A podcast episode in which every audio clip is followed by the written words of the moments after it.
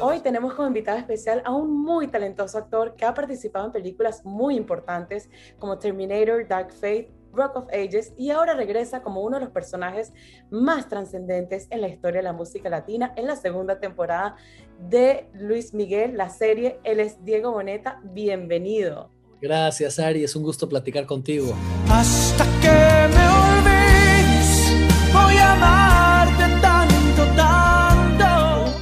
realizas una actuación espectacular encarnando a Luis Miguel, duplicando casi todos sus aspectos, desde sus gestos, sus bailes, su forma de presentarse en el escenario, su forma de hablar.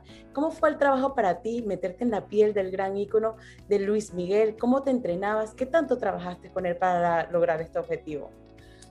Uf, mira, eh, este es el papel y proyecto más desafiante y más demandante que me ha tocado hacer porque es en todos los ángulos, como cantante, como actor, como productor, es extremadamente demandante. Y en esta segunda temporada fue doble porque me toca interpretar a Luis Miguel joven de los 90 y a Luis Miguel más adulto de los 2000.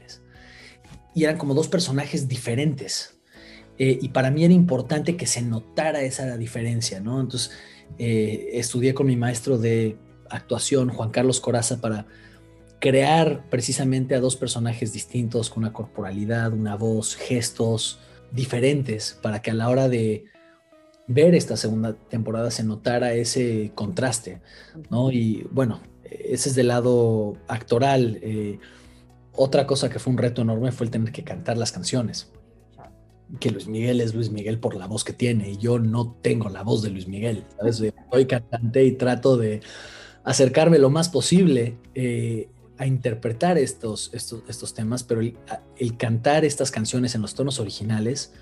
Muy difícil, eh, un gran reto. Sí, o sea, y ahí es donde te das cuenta por qué Luis Miguel es Luis Miguel. Nuestro destino es así, suave. Quiero presentar al productor de mi nuevo disco, Aries. ¡Kiko Cibrián! Luis Miguel siempre fue una persona bastante privada con respecto a la prensa. Casi nadie sabía sobre su vida personal. Sin embargo, en esta serie nos revela detalles muy íntimos sobre su vida personal, profesional y familiar. ¿Qué ha significado para ti que haya sido prácticamente las primeras personas en conocer más profundamente sobre su historia, sobre la vida de Luis Miguel?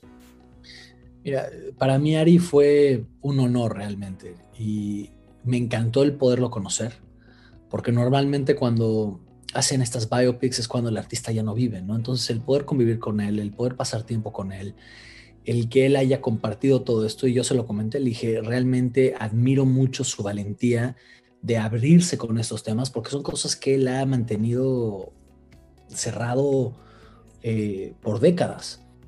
Se me hace muy admirable lo que él está haciendo y de la manera en que lo decidió contar, porque yo creo que lo que está logrando es que la gente empatice con él, ¿no? Eh, que la gente entienda al ser humano, no, no solo al artista, sino al ser humano.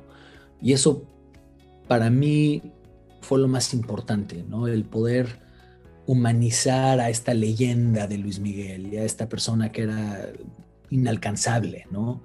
Eh, para que la gente lograr empatizar con él. Quería saber si quieres venir a Nueva York conmigo a platicar con Frank Sinatra.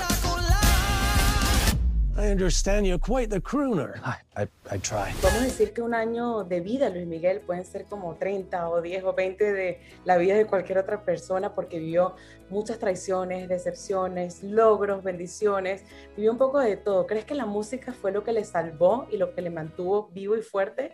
Yo creo, Ari, que definitivamente digo, por lo que él dice, o sea, él, dice que la música es como su terapia y eh, lo veo yo en conciertos y realmente sí lo noto así, ¿sabes? Eh, y sí es impresionante ver cómo cada eh, logro profesional viene acompañado de una tragedia igual o más fuerte a nivel personal.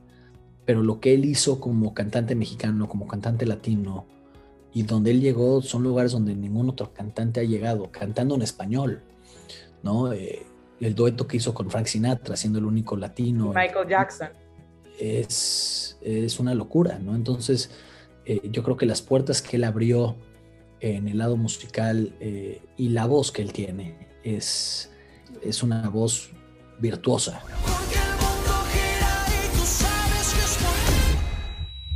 ¿Dónde está mi mamá?